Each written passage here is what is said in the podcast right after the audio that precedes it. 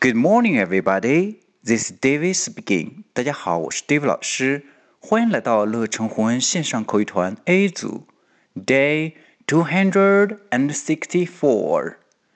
Here we go. 今天呢，我们来学习一个实用短句。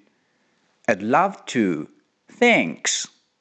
OK, add, add, I would 的缩写，love, love, I 喜欢，thanks, thanks 多谢，注意 th 轻咬舌尖，thanks, thanks 这里 I'd love to 就等于 I would love to。用于愉快的答应对方的请求、提议或者邀请。比如，你的好朋友准备邀请你去公园，他会说 ：“I'm going to the park. Do you want to join me？”